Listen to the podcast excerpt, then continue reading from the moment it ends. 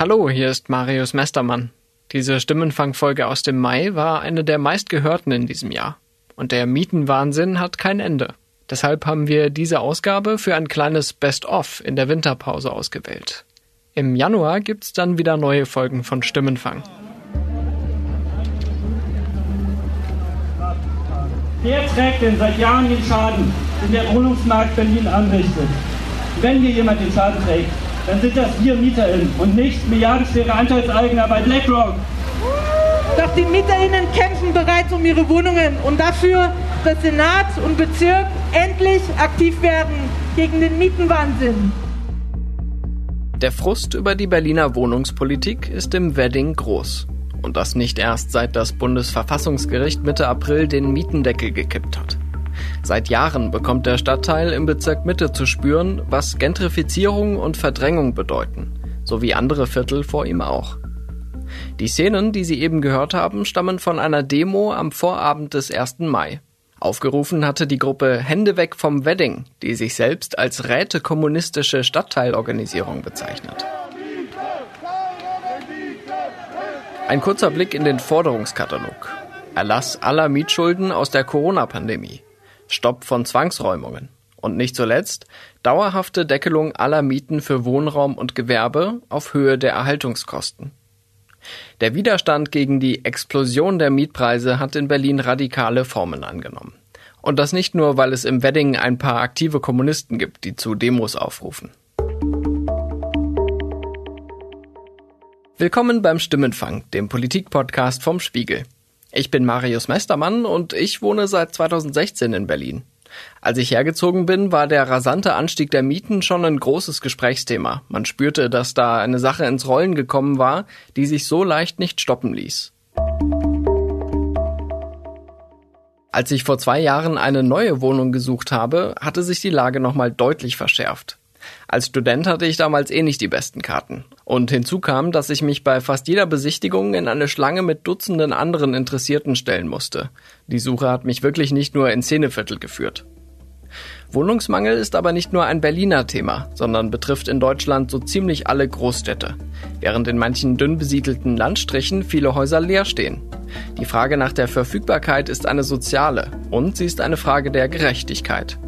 Denn auf dem Wohnungsmarkt stehen sich verschiedene Interessen gegenüber. Im Spannungsfeld zwischen der Suche nach einem angenehmen, bezahlbaren Zuhause und Profiten, die aus Wohnungen geschlagen werden. Beim Spiegelprojekt Republik 21 fragen wir uns daher, wie wird Deutschland gerechter? Und ausgehend vom Scheitern des Berliner Mietendeckels will ich in dieser Folge auch nach alternativen Lösungen suchen. Eins kann man dem Berliner Senat nicht absprechen. Er hat das Problem der Wohnungsnot erkannt und ein radikales Experiment gewagt. Ende 2019 beschloss die rot-rot-grüne Koalition den sogenannten Mietendeckel, um dem beispiellosen Preisanstieg Einhalt zu gebieten. In einem ersten Schritt wurden die Mieten von 1,5 Millionen Wohnungen auf dem Stand von Juni 2019 eingefroren. Der viel radikalere zweite Schritt folgte im November 2020. Für Hunderttausende Wohnungen wurde der Mietpreis gesenkt, und zwar nach einer strikten Preistabelle. So etwas hatte es in der Geschichte der Bundesrepublik noch nicht gegeben. Entsprechend groß war auch der Widerstand. CDU und FDP in Berlin reichten Verfassungsklage gegen den Mietendeckel ein. Mit Erfolg. Dabei hatte sich der regierende Bürgermeister Michael Müller von der SPD bei der Verabschiedung des Gesetzes noch selbstbewusst gezeigt. Mir liegt am Herzen ganz besonders tatsächlich der Mietendeckel, das Einfrieren, das Stoppen der Mieten, um eben diese Atempause auch den Berliner Mieterinnen und Mietern verschaffen zu können. Und ich glaube, wir haben für dieses reine Einfrieren der Mieten auch sehr gute juristische Argumente und gute juristische Chancen. Das Absenken ist umstrittener. Stimmt. Und wir werden sehen, wie die Gerichte damit umgehen. Und ich sage an der Stelle auch, auch wenn es sich jetzt schnoddrig anhört, ich meine es nicht so, aber ich sage, na und? Tja, das Bundesverfassungsgericht hatte eine klare Antwort für Michael Müller. Es hat Mitte April entschieden, dass Berlin mit dem Mietendeckel klar seine Kompetenz überschritten hat. Das Gesetz ist verfassungswidrig und damit nichtig. Die Folge, vor der viele Berlinerinnen und Berliner sich gefürchtet hatten, hohe Nachforderungen von Vermietern und ein Wiederanstieg der zuvor gesenkten Mieten. Entsprechend geknickt war auch Bausenator Sebastian Scheel nach dem Urteil. Der Senat hat sich in der Tat heute ähm, mit der Frage des Umgangs mit den Konsequenzen aus dem Urteil von Karlsruhe, äh, aus Karlsruhe auseinandergesetzt. Ich gebe zu, das waren jetzt äh, turbulente Tage äh, für alle Betroffenen äh, jetzt in den Verwaltungen. Und ich kann nur noch mal zum Ausdruck bringen, dass für den Senat und natürlich auch für die Mieterinnen und Mieter von Berlin das eine alles andere als erwartete und vor allen Dingen eine, ein herber Rückschlag auch war und insofern auch eine paar schwere Stunden auch hinter uns liegen. Es gibt keine Entscheidung über den Mietendeckel in der Sache, sondern nur über die Zuständigkeit. Das heißt, wir haben weiterhin ein Modell vorliegen, das, glaube ich, den sozialen Frieden in Deutschland und natürlich in den angespannten Wohnungsmärkten erhalten kann. Und äh, deshalb werden wir auch weiterhin für eine soziale Mietenpolitik streiten, auch wenn natürlich der Urteilsspruch aus Karlsruhe ein herber Rückschlag ist in unseren Bemühungen. Das hilft denen, die jetzt kurzfristig hunderte Euro nachzahlen müssen und dauerhaft wieder eine höhere Miete haben, aber wenig. Einer davon ist Karol. Er ist 21 Jahre alt und wohnt in einer WG in der Nähe vom Bahnhof Wedding. Von Anfang an war bei mir diese Schattenmiete mit drin in dem Vertrag. Also da stand dann eben die Sonderbedingung, solange äh, der Mietendeckel gilt, muss ich diese 260 Euro zahlen und äh, danach ist es eben mehr Geld und genau, ich hatte mich, habe dann einfach das Risiko eingegangen und Statt 260 Euro soll Carol jetzt jeden Monat 449 Euro zahlen. Und weil der Mietendeckel auch rückwirkend gekippt wurde, muss er die Differenzbeträge seit November ebenfalls nachreichen. Bis Ende Mai sind 1127,70 Euro fällig. Ich bin nach Berlin gegangen, um hier einen Bundesfreiwilligendienst zu machen, weil ich während Corona nicht mein Studium begann, beginnen wollte. Und ich bin jetzt zurzeit beim Bund für Umwelt und Naturschutz und mache hier meinen Bundesfreiwilligendienst und das ist natürlich so finanziell dann schon mal schwierig. Das heißt, ich bin irgendwie darauf angewiesen, eine möglichst geringe Miete zu, zu haben, damit ich mir das irgendwie leisten kann. Also ich bekomme 510 Euro, da ist dann so ein Mietzuschlag dabei, aber genau, da, da kann ich mir nicht noch irgendwas zur Seite legen, um dann irgendwie einen Puffer zu haben und das ist dann auch die Falle, in die ich einfach reingefallen bin. Diese Falle ist eine Koproduktion. Der Vermieter hat schon im Vertrag darauf gewettet, dass der Mietendeckel gekippt wird und die sogenannte Schattenmiete reingeschrieben. Und der Senat hat zwar Mieterinnen und Mieter dazu geraten, sich auf Nachforderungen vorzubereiten und die Differenzbeträge zur Seite zu legen. Aber das war längst nicht allen möglich, noch dazu mitten in der Corona-Pandemie das war auf jeden Fall nicht schön. Also es war mir auch bekannt quasi durch meinen Vermieter, der hatte das schon bei, zu Beginn des Mietendeckels äh, geschrieben. Das ist Tore Rebach. Er wohnt seit den 90ern in Berlin und seit 15 Jahren am Mauerpark in Prenzlauer Berg. Dass ähm, sozusagen ich ja bitte schön, ähm, dass die Differenz irgendwie nicht gleich verjubeln soll, sondern ähm, schön beiseite legen möchte, damit er dann, falls dem äh, nicht stattgegeben wird, beziehungsweise falls es dann bundesverfassungsrechtlich da äh, ablehnt wird, ähm, ich das Geld auch zur Verfügung habe. Tore Rebach arbeitet als Mediengestalter und Fotograf. Viel zur Seite legen, so wie sein Vermieter sich das gewünscht hatte, konnte und wollte er in den vergangenen Monaten nicht. Aber wie das so ist natürlich in einer, in einer Pandemie, es war ja war nicht wirklich einfach oder beziehungsweise es war mir nicht unbedingt möglich, das zu sparen. So, deswegen bin ich jetzt auch erstmal ein bisschen in der Kreide bei meiner Bank. Ich muss mal sehen, wie ich da wieder rauskomme. Rebach erzählt, dass er lange Zeit eine durchaus akzeptable Miete von 440 Euro pro Monat zahlte. Dann gab es eine sogenannte energetische Modernisierung und der Preis stieg auf 720 Euro. Das war wenige Monate, bevor der Mietendeckel beschlossen wurde. So, und das ist für jemanden, der um die äh, 1600 netto verdient, ähm, von akzeptabel okay Miete zu ähm, furchtbar.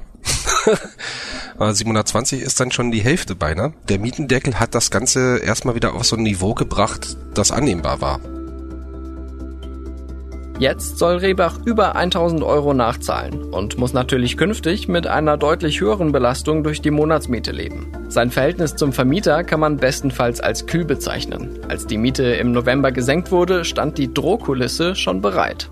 Das Witzige war dann quasi die Ankündigung vor dem Mietendeckel von der äh, Hausverwaltung, eben wie gesagt, ähm, auch äh, mit der Bitte, dass äh, die Differenz beiseite zu legen, da sie sich vorbehalten, auch zu kündigen dann. Also wenn dann sozusagen, also instant zu kündigen. Also quasi wer nicht zahlt zum, und mir haben sie ein Zahlungsziel von einer Woche gelassen.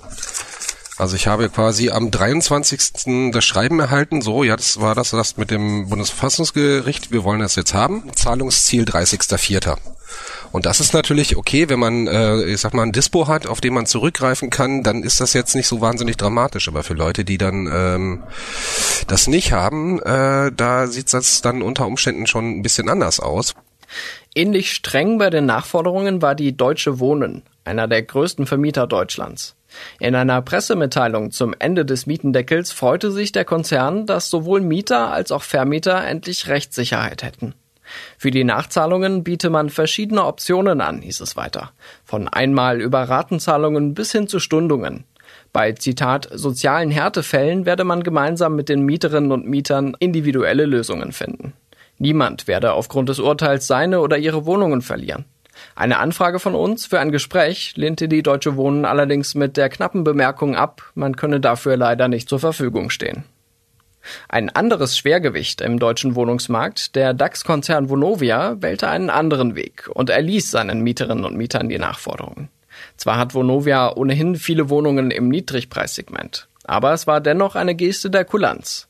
Konzernchef Rolf Buch sagte dem Spiegel noch am Tag, als der Mietendeckel gekippt wurde, es wird nur wenige Mieter geben, die eine Spardose haben, in die sie diesen Teil der Miete zurückgelegt haben, wie es die Politik empfohlen hat.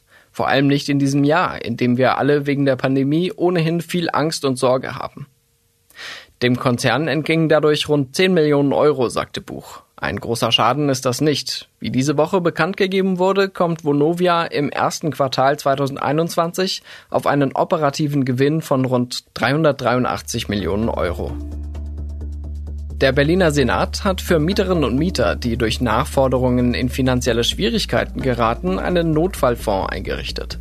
Sie können ein Darlehen beantragen, um die fragliche Summe abzudecken. Wir haben beim Senat nachgefragt, ob das hilft. Die Antwort, die Antragszahlen für die sogenannte Sicher Wohnen Hilfe halten sich, Zitat, erfreulicherweise in Grenzen. Seit April sind dort nur 424 Einträge eingegangen. Von diesen wurden bislang 143 genehmigt. Die Gesamtsumme der Anträge beläuft sich laut Senat bisher auf knapp eine halbe Million Euro. Die meisten dieser Darlehen bewegen sich zwischen 100 und 1500 Euro. In manchen Fällen wurde es aber richtig teuer, wie Ausreißer von bis zu 9000 Euro zeigen.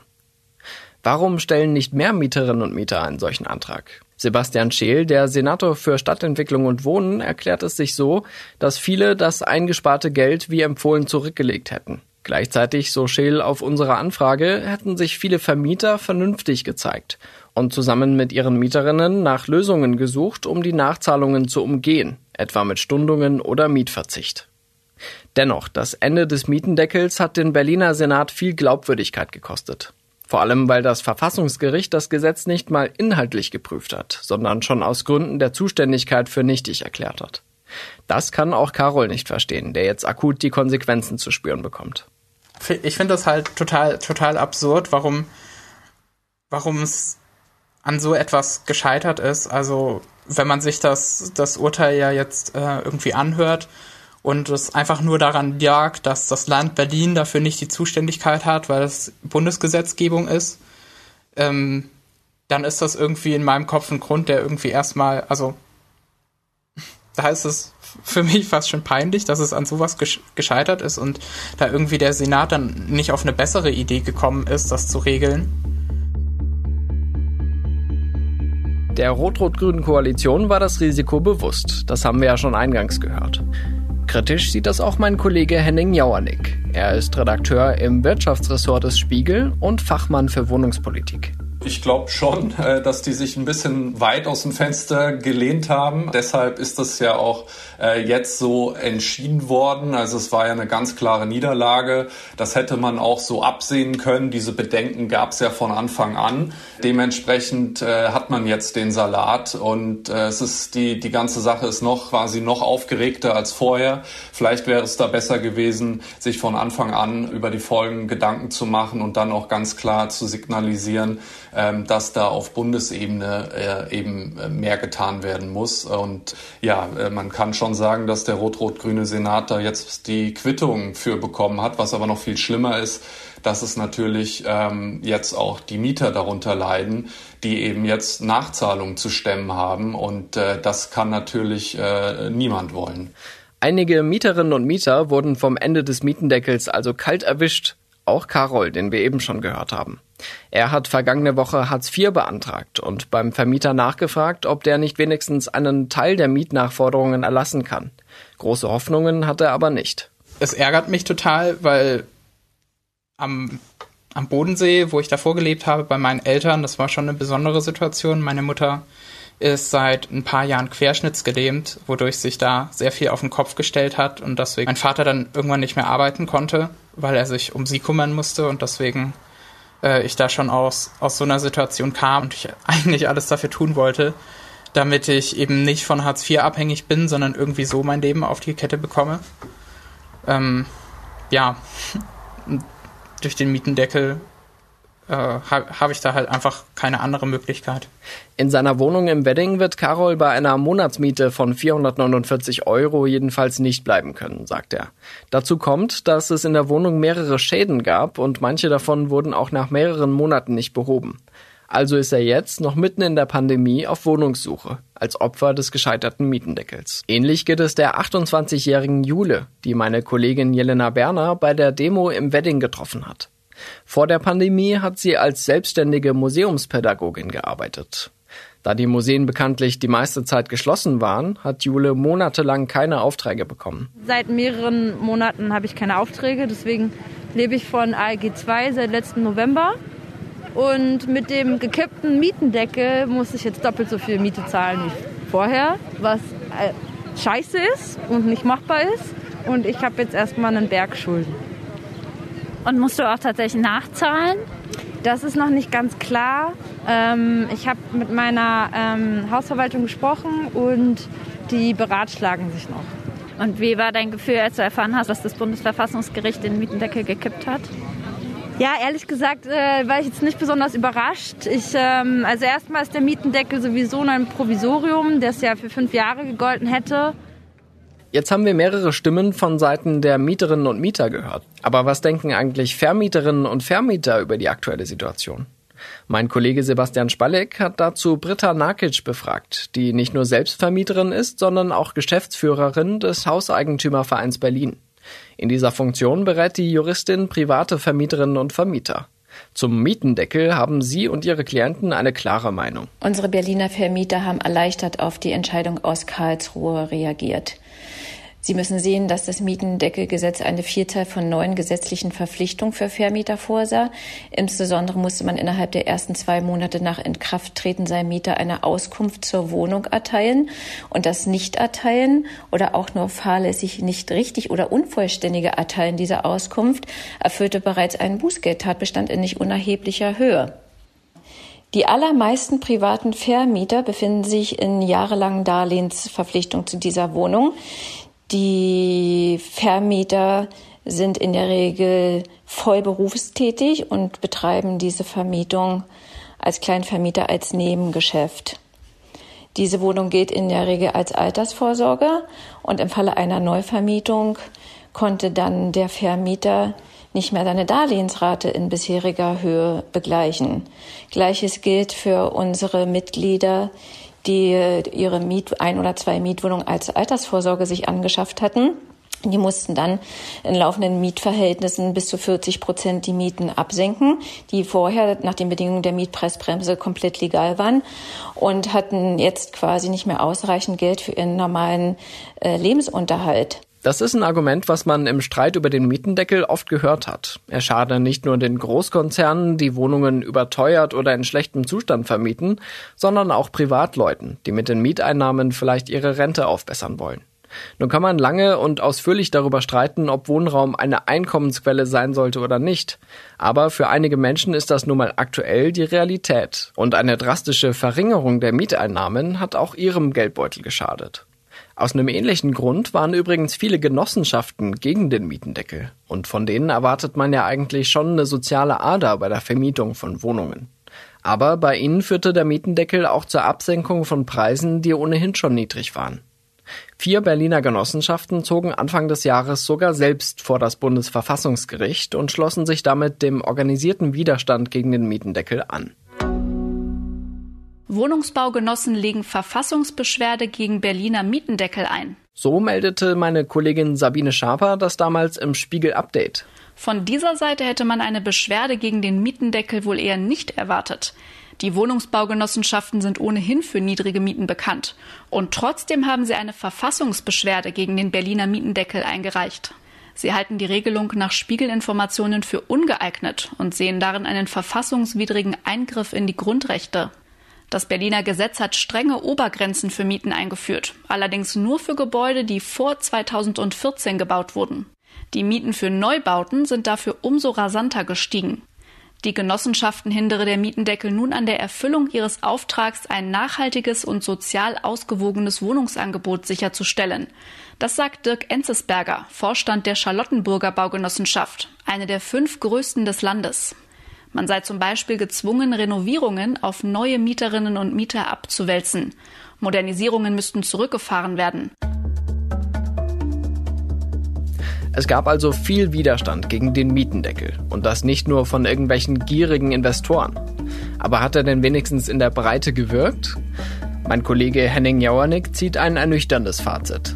Ja, also es gibt äh, Studien dazu, die das ganz klar zeigen. Der Mietendeckel hat die Mieten gesenkt, aber eben nur für einige wenige. Also er hat geholfen.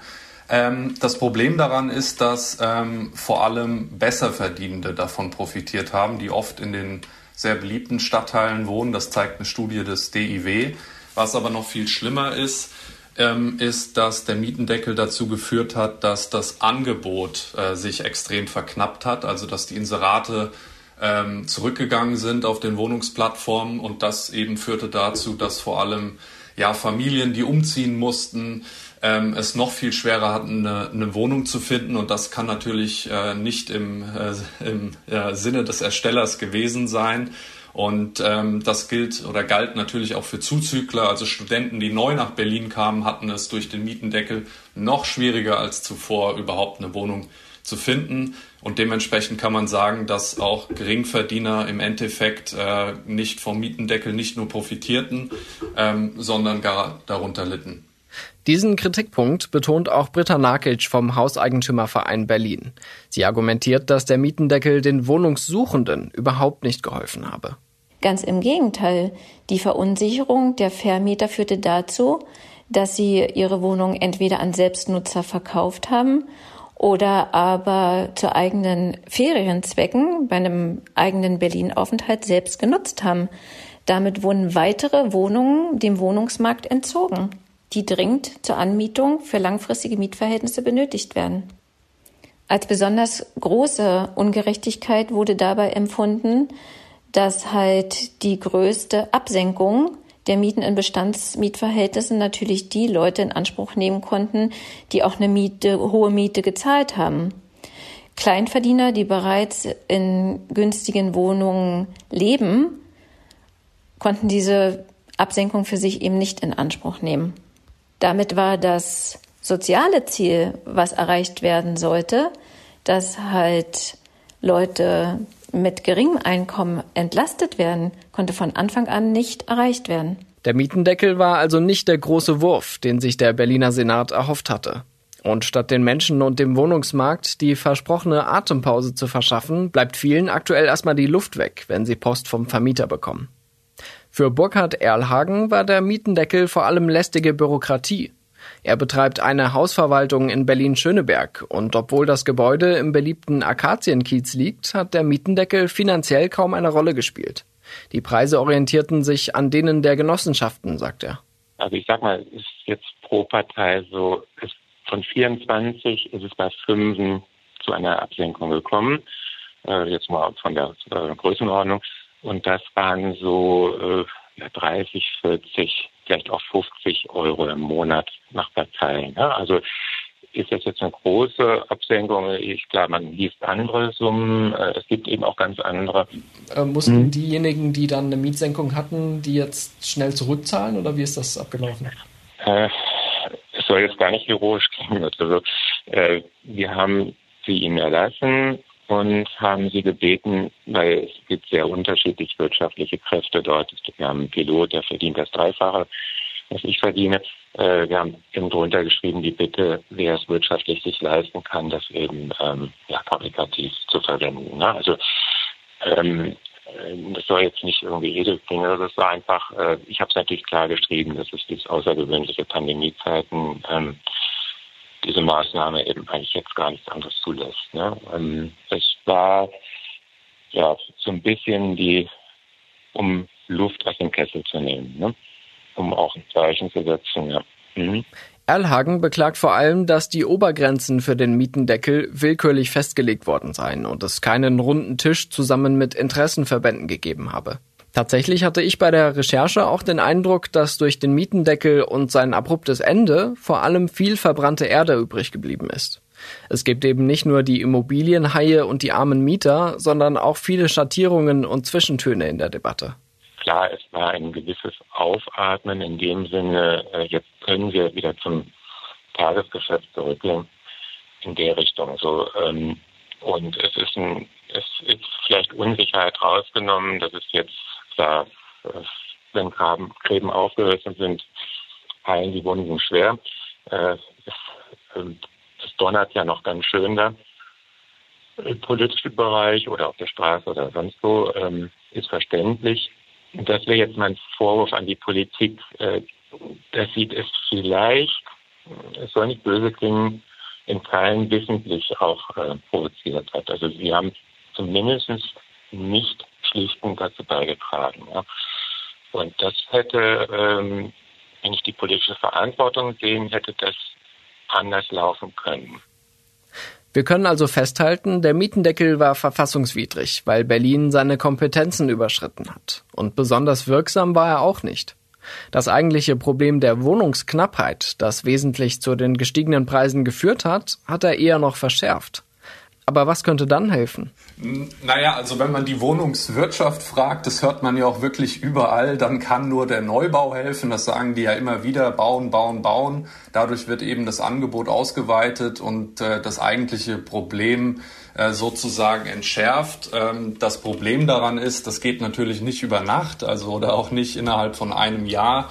Der Wohnungsbau kommt gar nicht hinterher. Das heißt also, akutes Problem in wenigen, äh, in wenigen äh, Monaten so zu lösen, ist sehr schwierig. Also ich glaube schon, dass es flankierend zu einem äh, Wohnungsbau äh, durchaus eine Mietenregulierung braucht. Aus unserer Sicht kann der Berliner Wohnungsmarkt nur dadurch entlastet werden, dass unbedingt schnellstmöglich viel gebaut wird. Das meint natürlich nicht nur teure Eigentums- und äh, Mietwohnungen, sondern es muss insbesondere auch der soziale Wohnungsbau wieder aktiviert werden. In Berlin haben wir aktuell eine Leerstandsquote von lediglich 0,8 Prozent. Und für einen funktionierenden Wohnungsmarkt mit einer entsprechenden Fluktuation, also dass ich überhaupt die Möglichkeit habe, mir leere Wohnungen anzuschauen, bedarf es einer Leerstandsquote von mindestens 4 Prozent. Bauen allein kann also nicht die Lösung sein. Allerdings könnte sich so manche Stadt ein Vorbild an Hamburg nehmen, sagt mein Kollege Henning Jauernick. Dass er dort arbeitet und ich in Berlin ist quasi ein Wink des Schicksals. Hamburg wird ja oft als Beispiel genannt, als, als Positivbeispiel. Da gab es ja tatsächlich viel mehr Wohnungsbau als in anderen Städten. Die Baugenehmigungen wurden äh, schneller erteilt.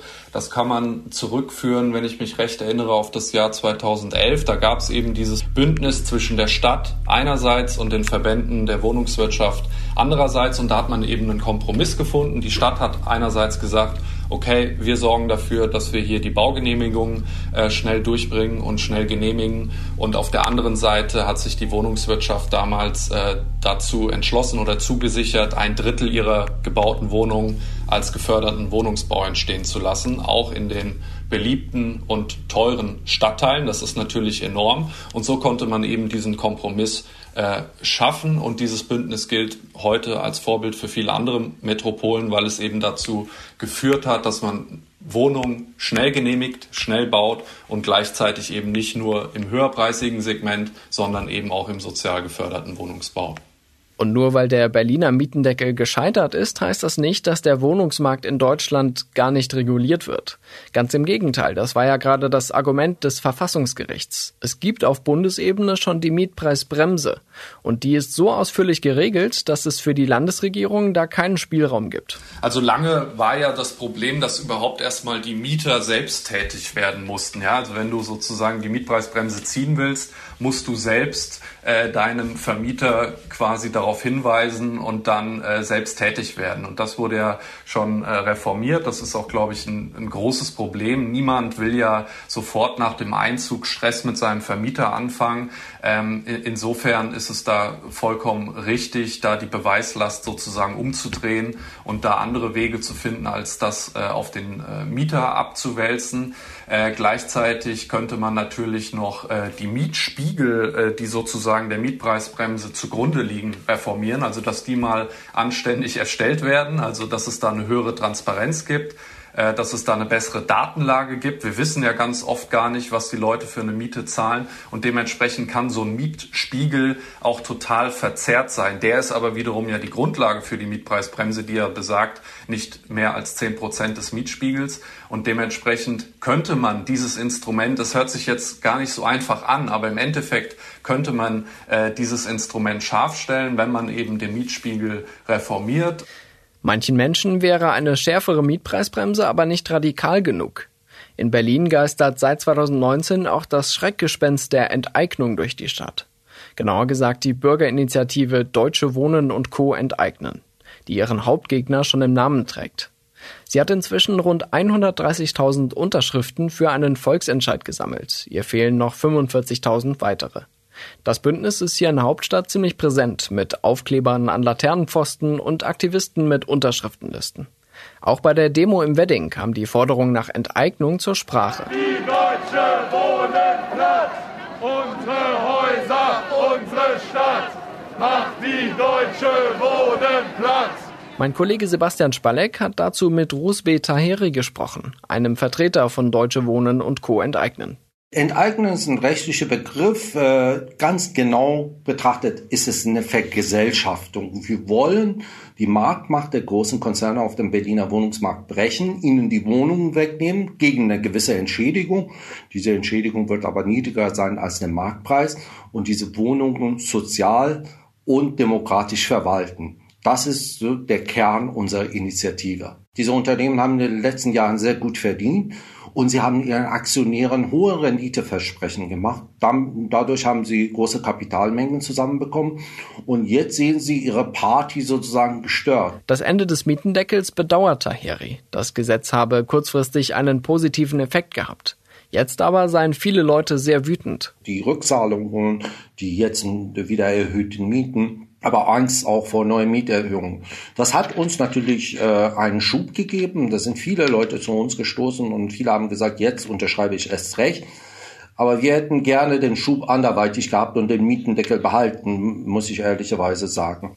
Die Enteignungsinitiative geht aber weiter. Sie will 12 bis 14 Konzerne angreifen, die in Berlin um die 250.000 Wohnungen besitzen. Das ist eine Größenordnung, wie die Stadt Leipzig Wohnungen hat. Also einmal Leipzig vergesellschaften, könnte man sagen.